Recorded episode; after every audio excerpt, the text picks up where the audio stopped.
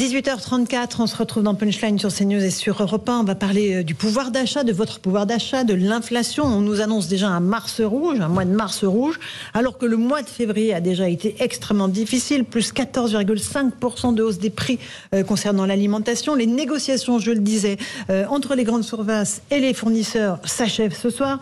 Ça va se terminer évidemment par une nouvelle augmentation. On va faire le point avec Régine Delfour et je vous passe la parole ensuite. Faire ses courses demande désormais aux Français de passer plus de temps dans les magasins. Je regarde tous les prix. Hein. Je fais attention à tout, à ce que je prends, hein, parce que c'était beaucoup moins cher. Mais là, tout est cher. Le pain, tout. Avant, c'est vrai qu'on prenait comme ça sans s'en rendre compte, mais maintenant, oui, on fait vraiment attention parce qu'on a un budget assez euh, restreint maintenant. On essaye d'être plus sur de, des produits moins chers et puis euh, et puis on réduit les courses en fait, parce que sinon on ne peut pas s'en sortir. Mais les prix des produits alimentaires vont continuer à s'envoler, comme nous le confirme Pascal de Lima, chef économiste CGI Consulting. Avec plus 15% de hausse de prévision à la hausse pour 2023, c'est 510 euros de plus par foyer. Euh, sur un an, hein, sur 2023, qui est prévu. Donc euh, le moral pas très bon non plus. Voilà, 21% sur le sucre, 19% sur les œufs, 30% sur les steaks hachés. Pour lui, l'augmentation des prix des matières premières a une incidence sur l'inflation des produits alimentaires. Mais ce n'est pas l'unique raison. Les industriels accusent des pertes importantes qui sont en fait des ralentissements de profits. Ce ne sont pas vraiment des pertes, c'est que leurs profits ont effectivement un peu baissé. Et donc, ils doivent répercuter leurs prix euh, euh, sur, euh, sur la grande distribution pour nombre d'entre eux, puis euh, pas exclure pour certains certainement une, un opportunisme et des effets d'aubaine. Industriels, producteurs et distributeurs sont en pleine négociation jusqu'à ce soir.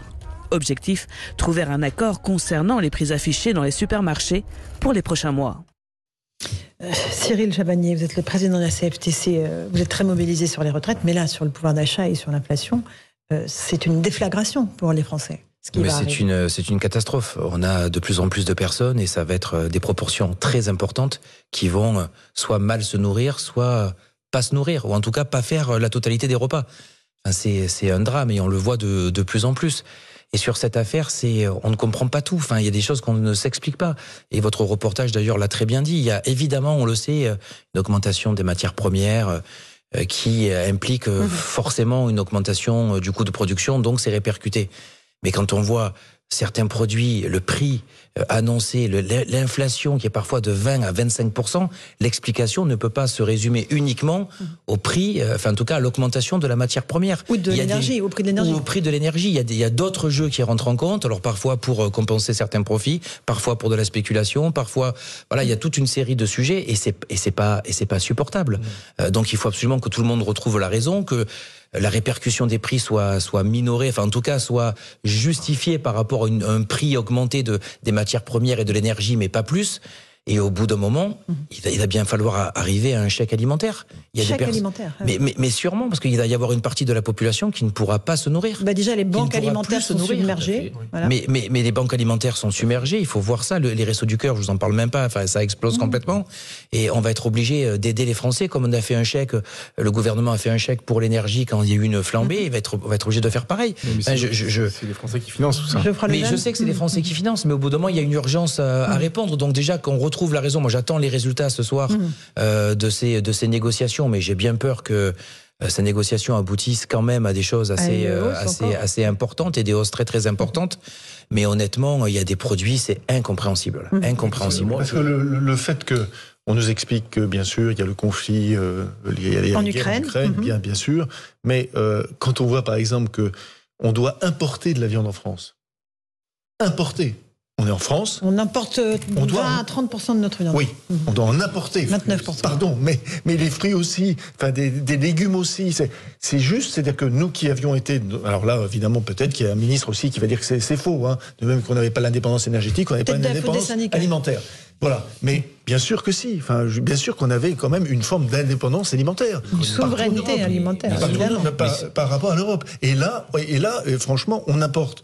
Donc il y a, y, a, y a, quelque chose qui, euh, qui, euh, qui, qui, ne va pas. Vous avez eu raison d'ailleurs de souligner euh, les conséquences de ça, parce qu'évidemment il y a des conséquences dramatiques pour des personnes qui mmh. n'ont pas de quoi manger, mais il y a aussi des conséquences à, à, court terme et à moyen terme sanitaire très importante. Il va y avoir une explosion de l'obésité. Donc, évidemment, c'est-à-dire que les gens vont se nourrir mal. Mhm. Donc, et, et, on la constate déjà, cette explosion de l'obésité. Tout le monde nous l'a fait remarquer. Donc, cette explosion de l'obésité, ça va être l'explosion des maladies cardiovasculaires, etc., etc., etc. Donc, tout, tout ça, enfin, c'est, c'est, on reprend tout, on, on, tire tout, et tout vient, euh, mmh. en effet, comme dit euh, quelqu'un qui est souvent sur cette antenne, il faudrait changer le logiciel. Bon, alors Karim Zerebi, vous je aurez pense que Je ne sais pas si on mesure comment la situation est dramatique. J'étais avec un éleveur hier, de l'Aveyron, euh, de, qui, m'expliquait qu'il y avait de moins en moins d'éleveurs, ils n'en peuvent plus, des abattoirs qui ferment dans le pays, donc euh, les importations de viande ne vont faire qu'augmenter. Donc euh, nous ne serons plus en mesure déjà de produire et de délivrer ce que nous délivrions jusqu'à maintenant. Les banques alimentaires, vous parlez à tous les bénévoles. Donc mon papa est bénévole moi à la banque alimentaire, donc il est au resto du cœur, il est à la retraite, il me dit je vois des gens que je ne voyais jamais des gens qu'on ne voyait jamais des gens qui bossent, donc des gens qui, qui, peuvent être considérés comme des classes moyennes, de, qui, qui, ne peuvent plus remplir le frigo, qui ont des fins de mois difficiles, de, qui, qui ne parviennent plus à nourrir correctement leurs enfants, leurs familles. Je ne sais pas si on mesure la situation dramatique. Alors moi, je veux bien qu'il y ait une augmentation des prix de l'énergie. Je veux bien qu'il y ait une augmentation euh, de, que, des prix en termes de fabrication, euh, les conserves, le fer, tout ce qu'on veut. Je pense qu'il y a des profiteurs de la crise. Très clairement, il y a des profiteurs de la crise. Il y en a qui mmh. s'en mettent plein les poches. Je pense qu'il y a des industriels et il y a des acteurs de la grande distribution qui ne jouent pas le jeu. Et je vois que toutes les injonctions gouvernementales ne sont pas suivies d'effet. C'est pas vrai. Donc quand le gouvernement dit il va falloir faire un effort, il va falloir plafonner un peu les prix, il va falloir ce sont des injonctions qui n'ont aucun effet, qui ne sont pas suivies d'effet. Vous avez vu même Total quand on était à 1,99 à la pompe, je veux dire 1,99 on était à 2,01. Je veux dire l'effort il est quand même minime quoi, je veux dire soyons sérieux. Il y a des gens qui s'enrichissent pendant cette crise. Et il y a de nombreux Français par millions qui s'appauvrissent. À moins cette situation, il va falloir quand même l'indiquer telle qu'elle est. Éric Revel, il y a des professeurs de crise, qui sont-ils? Bah oui, il y a des professeurs de crise, ce que Pascal Delima appelle des effets d'aubaine, hein, ça c'est un terme économiste pour dire qu'il y en a qui tirent profit d'une situation mhm. compliquée pour les autres. C'est vrai. Bon, mais il y a aussi une part de, de, de réel qu'il faut quand même souligner, c'est que euh, tous les coûts de production ont quand même augmenté pour les industriels, pour les industriels. Il n'y a pas que le coût des matières premières, le coût de l'énergie. Karim Zeribi mmh. parlait des conserves, c'est juste. Quand vous faites du métal, de l'acier ou du fer blanc, euh, ben vous avez une facture qui a explosé. Euh, bon, mais en fait, il y a aussi un jeu entre les distributeurs, enfin un jeu j'emploie le mot euh, qui est, qui est, pas très adroit. Il y a aussi un je te tiens par la barbichette, c'est-à-dire que les distributeurs savent très bien que les, les produits ont besoin d'être référencés, si possible en tête de gondole pour bien se vendre, sinon leur chiffre d'affaires baisse. Donc il y a aussi un bras de fer, si vous voulez, dont les distributeurs essaient aussi de tirer profit de leur côté, parce que eux ils jouent aussi leur image de marque mhm. d'enseigne pas chère. Et puis les, réponses du gouvernement, les réponses du gouvernement. Vous vous souvenez euh, de ce panier anti-inflation Alors oui, c'était sur la table. Vous en souvenez euh, Il y avait une, quoi, une vingtaine de produits dedans qui devaient être à taux très très bas, à prix très bas, voilà, qui devaient être fixés. Bon. Et c'en est où ce truc-là bah, bah, C'en est nulle part, même si Olivier Grégoire explique que le dispositif est toujours sur la table. En fait, il devait être mis en place euh, au mois de mars. il est pour l'instant dans les nimbes de, de, de Bercy. Et puis surtout, il y a plein d'enseignes qui ont mis en place leur propre panier anti-inflation promo pour essayer de, hmm. de, de, redorer euh, leur image de marque. En réalité, on est en train de découvrir, oui, pour euh, la fin de la souveraineté euh, agricole française, on est en train de découvrir quoi? La fin de la souveraineté économique de, de, de, notre pays. Mhm. On a parlé de la crise de l'énergie avec euh, ce qui s'est passé sur le nucléaire. On parle maintenant de l'agriculture française qui était mhm. euh, sans doute euh, l'un des secteurs les plus les plus forts de ce pays. On, on, exportait, on continue à exporter. On avait des milliards d'euros d'excédents commerciaux. En fait, tout ça est en train de s'amoindrir. Donc c'est la situation, pardonnez-moi, je ne veux pas être catastrophiste, mais, mais, globale de, de la souveraineté économique française qui est en train de péricliter sous nos yeux. Et à chaque fois, on découvre quoi? On découvre ça au profit d'une crise. La crise de la Covid nous a montré qu'on avait délocalisé des productions. Avec la crise euh, actuelle sur l'alimentation, on découvre qu'on importe de la viande. On ne fait que découvrir des choses. mais grossissant en fait. Voilà. Mais, en fait, on s'aperçoit, quel que soit le gouvernement, c'est pourtant leur job, que rien vraiment n'a vraiment été anticipé. Rien n'a été anticipé. Souvenez-vous, Laurence, de ce chiffre, moi qui me tétanise. On a aujourd'hui le niveau d'industrialisation en Europe le plus faible avec la Grèce le, PIB, euh, euh, l'industrie française ne contribue plus qu'à 9% du PIB français. 9%, c'est-à-dire le niveau de la Grèce. Je n'ai rien contre les amis grecs, mais on avait, on avait une industrie, on a vendu des marques, on a vendu des, des, des, des Alstom, on a vendu des Arcelor, on a vendu des Péchinets, on s'est désindustrialisé.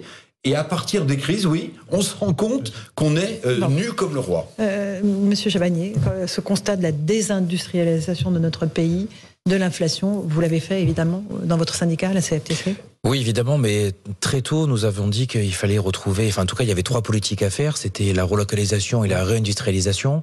Deuxièmement, c'était la souveraineté, alors qui peut être française ou parfois européenne d'ailleurs, parce que ça se discute. Et il y a trois souverainetés qui sont capitales pour nous il n'y en a pas que trois, mais en tout cas trois qui seraient prioritaires, c'est alimentaire, énergétique et tout ce qui est médicaments. Voilà. C'est les trois euh, peut-être priorités à mettre et sur lesquelles on n'a plus. Et puis euh, il y a aussi à et on est mal sur les trois. voilà, et on les a pas tous les trois aujourd'hui. En tout cas, on les a beaucoup moins qu'avant. Et puis euh, tout ça, ça nécessite aussi un aménagement du territoire parce qu'on peut pas relocaliser, on peut pas euh, avoir une certaine souveraineté sans repenser aussi l'aménagement du territoire. Donc c'est des propositions que nous avions fait, que nous avions envoyées d'ailleurs à la CFTC aux candidats à l'élection présidentielle. Donc maintenant, ça remonte euh, quasiment à un an. voilà. Donc donc ce constat il est là. Et sur le panier sur le panier anti-inflation. J'ai bien peur que le gouvernement sorte le panier anti-inflation une fois que les 25% auront été appliqués à tous les produits. Donc à ce moment-là, mhm. bloquer les prix sera beaucoup. Il sera trop tard. Mhm. Donc heureusement, oui, que certaines euh, structures ont fait leur propre euh, et certains magasins ont fait leur propre leur propre panier, mais enfin, c'est catastrophique. Et en plus, on nous dit que ça va être énorme au mois de mars, mais euh, avril peut-être peut-être euh, équivalent au mois de mars. on entend ça aujourd'hui en plus. Et, dans ce contexte-là, la journée du 7 mars, elle peut agglomérer une, toutes les colères, euh, à votre sens, euh, à la fois sur la, réforme des retraites et aussi sur cette vie chère ou pas? Mais évidemment, évidemment que le thème central est les retraites et c'est souvent une thématique en France qui permet de mobiliser. mais bien sûr que tous les autres thématiques sont là. Et d'ailleurs, c'est aussi l'un des constats qu'on voit avec des mobilisations très importante dans les petites et les moyennes villes. Euh, parfois, en tout cas proportionnellement, plus importante que dans les grandes villes, parce que c'est là où euh, le coût de l'essence est euh, le plus euh, percutant, parce que toutes les personnes se déplacent en voiture. C'est là où le pouvoir d'achat est souvent le plus faible. Et donc, il n'y a pas de hasard si les petites et les moyennes villes ont surpris souvent tous les commentateurs par l'ampleur des mobilisations. Mhm. C'est parce que par, par évidence, il y a, oui, un conglomérat de toutes ces souffrances. C'est là où il y a toutes ces classes moyennes qui est disparaître. Hein. Tout à fait. Ça, mais tout à fait. disparaît sous nos yeux. Mmh. On en parlait avec, avec Eric, parce qu'on vous, oui. vous, parliez vous, vous, parliez, pardonnez-moi, des, des, des, enseignes type Gap ou autres, et de, de, de confection, de, de vente de vêtements qui ferment. Et on dit oui, alors c'est normal, c'est parce que c'est moyen du style, c'est la qualité qui est moyenne. C'est pas la qualité moyenne, c'est tout simplement parce que c'était c'était acheté par, la, par cette classe moyenne qui est en train de disparaître sous nos yeux. Mhm. Voilà, avec des avec des bien sûr des conséquences euh, des conséquences dramatiques, des conséquences dramatiques en politique, en économie, en social, en sociétal, en tout. À partir du 7 mars, il peut y avoir une spirale de la colère dramatique parce que faire grève, c'est aussi perdre du pouvoir d'achat. Mhm. Donc l'effort qui sera consenti par les salariés grévistes, donc qui rendra leur situation encore plus difficile, peut accroître d'autant plus leur colère face à un gouvernement qui n'entendra pas euh, donc le cri de désespoir. Donc on peut tomber rapidement dans une spirale si la grève est reconductible. Donc et si les travailleurs ont des fins de mois encore plus difficiles que ce qu'elle est, avec une inflation donc qui est à des sommets euh, qu'on n'a jamais connus depuis bien bien bien longtemps, je pense qu'il faut que le gouvernement fasse très très attention. De, de, de, la manifestation, du désaccord politique peut générer une forme de colère qui peut se transformer mhm. par certains comportements, euh, je crains de le dire, un peu en violence. Hein. Bah, On ne le souhaite pas, à l'évidence. Bien sûr, et personne n'y appelle. Moi, je trouve, la, description que vous faites et la situation que, que vous venez de montrer tous euh, révoltante, mais vraiment révoltante. Et, et, en fait, évidemment, la disparition de la classe moyenne, je pense, c'est l'enjeu central de, de, tout cela. Euh, je, je, pense, je sais que je m'avance un peu en disant ça, mais qu'on peut faire un lien entre euh, le, le, la raison profonde de la colère des Gilets jaunes il y a 4 ans et euh, de la réforme de, de, des retraites aujourd'hui. Euh, un lien sur un point précis, c'est la personne qui manifeste. Essayez j'essaie de faire un portrait type euh, du manifestant aujourd'hui, selon ce que moi j'ai entendu et ce que j'ai vu. C'est quelqu'un de cette classe moyenne qui est en train de disparaître, qui sent d'ailleurs qu'il est en train, qu'il est voué à disparaître, qui est d'ailleurs très souvent éloigné des centres de décision, des métropoles, etc. Donc un provincial plutôt, qui est plutôt, qui a plutôt tendance à travailler. Les Gilets jaunes, c'est des gens qui bossaient, qui d'ailleurs manifestaient le samedi. Et là, on voit bien que ce sont des actifs qui sont frappés par cette réforme, donc qui travaillent également également, euh, écrasé d'impôts puisqu'il fait partie de, enfin, il est dans le pays le plus taxé de, de la zone de l'OCDE, euh, et à qui on demande de payer toujours plus, et en plus de payer des choix qu'il n'a pas fait. C'est-à-dire que l'inflation, aujourd'hui, aucun Français n'en est responsable. Ce sont des choix politiques que vous venez de tous décrire euh, qui, qui, qui en sont à l'origine. Le plein d'essence, euh, le plein d'essence, on a décidé pour des raisons morales, on peut discuter après des raisons morales, mais de ne plus acheter pétrole russe, du coup on l'achète en Inde, mais en fait c'est quand même du pétrole russe qui a été raffiné en Inde, donc ça coûte plus cher, et à la fin c'est le Français qui paye. Je pense que j'avais vu une pancarte une fois sur un rond-point euh, quand je m'étais promené, qui au moment qui, des gilets jaunes, des gilets jaunes qui Mhm. disaient mais où va notre pognon? Et je pense fondamentalement aujourd'hui que c'est un des motifs de la révolte euh, des gens qu'on entend aujourd'hui. Donc euh, honnêtement, alors comme Karim, euh, on est, c'est impossible de s'avancer, mais pourquoi est-ce que ça s'arrêterait Premièrement, pourquoi est-ce que ça ne, ne dégénérerait pas en vraie colère? Et ensuite, deuxièmement, mais mais mais il y a vraiment vraiment des raisons de, de- d'en vouloir à nos sûr. gouvernants depuis très longtemps. Monsieur Chabagnier, euh, vous espérez que cette colère perdure après le 7 mars, grève reconductible. hein, euh, vous êtes sur, toujours sur cette ligne-là? Non, l'in- l'intersyndicale n'a pas appelé une grève reconductible. On a appelé euh, le pays à l'arrêt le 7 mars. Ensuite, certains secteurs ont décidé de rentrer dans une grève reconductible et on laisse euh, le libre choix à nos secteurs d'avoir les actions qu'ils souhaitent avoir. C'est les âgés qui le décideront. quoi. Et par définition, c'est ce que j'allais dire, ce sont dans les entreprises, dans les filières, les assemblées générales qui se décident. On peut pas décréter d'en haut euh, des grèves reconductibles. Mais on- Nous, ce qu'on espère, c'est pas que ça euh, continue très longtemps. Ce qu'on espère, c'est que le gouvernement Mmh, s'arrête et nous dise, euh, comme disait Karim tout à l'heure, euh, bah, euh, écoutez, on s'est on s'est trompé, on reprend. Je vous rappelle qu'on était plusieurs organisations syndicales à vouloir travailler, y compris sur un régime universel, Bien sûr. qui reste pour nous une solution qui était euh, beaucoup plus euh, juste.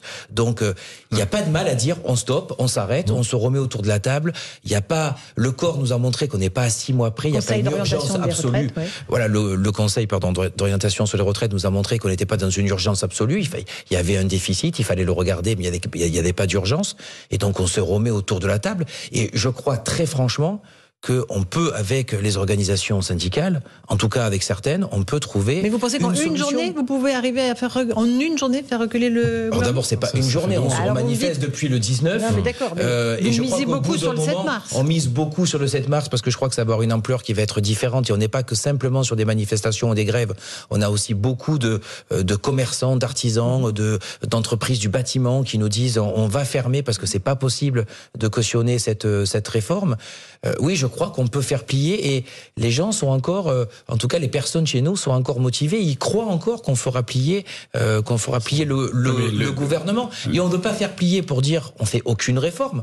On fait plier pour dire c'est pas la bonne réforme. Remettons-nous autour de la table et trouvons une solution ensemble. Vous voyez, en plus on est prêt à se remettre autour de la table pour trouver une point- solution. C'est fou à quel point, pardonnez-moi, votre maturité tranche avec l'immaturité de l'exécutif et l'immaturité des, des parlementaires au parle- euh, à, à l'Assemblée nationale. J'ai bien fait de venir non, mais attendez, eh oui. non, mais attendez, il y a un moment donné, il faut dire les choses. C'est-à-dire, ils ont tablé sur une, une forme d'ordre, enfin l'ordre entre guillemets, euh, à l'Assemblée et Mhm. le désordre dans la rue. Ils souhaitaient tellement désordre dans la rue, et c'est l'ordre dans la rue et c'est le désordre à l'Assemblée nationale. Donc vous faites preuve de maturité. Ils voulaient la disparition des corps intermédiaires, mais heureusement que vous êtes là, parce que comme Karine l'a souligné ou, ou Geoffroy l'a souligné, sinon la colère serait tellement irruptive. C'est d'ailleurs ce que souhaitent les, les- les gens de la Nupes, hein, bien sûr. C'est ce qu'ils souhaitent. Mais heureusement que vous êtes là. Et ce qui est Ils pas le devraient, but des syndicats. pardonnez-moi, Ils devraient vous baiser les babouches tous les jours. Non mais attendez, Non, mais non mais c'est fou quand Non, même. mais a raison, Alors, il y a un Karim, contraste après, qui est terrible entre des forces syndicales qui sont constructives. Il faut arrêter de les. De, de, de- de- de- de- je veux dire, ce mot. J'appelle à la responsabilisation. Mais c'est- Mais c'est insupportable. Je veux dire, donc, on voit bien qu'on a un Cyril Chabagnier qui est le représentant de la CFTC, et quand on entend Laurent Berger, et quand on entend cette intersyndical globalement, on a affaire à des gens responsables. On a affaire à des gens qui ne veulent pas le chaos dans le pays, qui veulent que le pays avance, que le pays retrouve une dynamique, donc euh, avec une justice sociale à la clé. Je veux dire, donc il faut travailler avec ces gens-là. Je veux dire, ils tendent la main au gouvernement, c'est le monde à l'envers. C'est le gouvernement qui devrait tendre la main à des syndicats fermés, repliés sur eux-mêmes. Et là, on a des syndicats qui sont ouverts et qui disent un peu de raison, revenez à la table des négos, discutons. Donc, dans l'intérêt national, dans l'intérêt du pays, portons l'intérêt général ensemble. Donc, et, et- et le gouvernement appelle quoi? À la responsabilité. Mais c'est eux qui sont Un irresponsables dernier aujourd'hui. mot, Monsieur Chabagnier. Le dialogue est totalement rompu euh, actuellement avec le gouvernement, où il y a encore des discussions? Il y a très peu de discussions parce qu'à partir du moment où euh, euh, cette réforme on veut pas en toucher parce qu'en fait ils veulent ils veulent rien toucher. Nous À part, toujours. oui, si, ils veulent bien tout toucher sauf l'âge. Oui, enfin mieux même, au bout du bout, il n'y a rien rien n'a été touché. Je veux dire, la seule chose qui a été touchée au,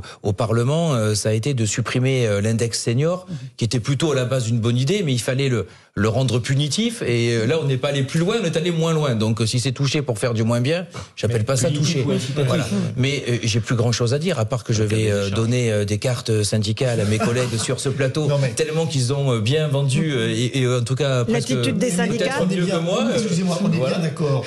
Et on est bien d'accord que lorsque Raymond Soubi, conseiller social, était à l'Élysée, vous étiez reçu, vous aviez un interlocuteur. Il est où l'interlocuteur aujourd'hui à l'Élysée? Il est où? Bah, en tout cas, il y en a peut-être à Matignon. Non, mais. Non, mais attendez, c'est vrai. Alors, Moi, je- moi, je l'ai 50 dit- depuis le départ, honnêtement, sur les deux premiers niveaux de négociation sur les retraites, quand on a fait pénibilité emploi des seniors, on a eu de véritables négociations. Et on a pu discuter. Voilà. Après, ça s'est bloqué euh, quand l'âge est arrivé. Le problème, c'est que de toutes ces discussions est sorti un texte dans lequel la plupart des choses qu'on avait discutées, on ne les a pas retrouvées telles qu'on les avait discutées. Donc la négociation s'était bien passée pendant trois semaines. À l'arrivée, on ne retrouve pas. Et, voilà. Et le gouvernement, vous avez fait le même coup sur l'assurance chômage, si vous vous souvenez.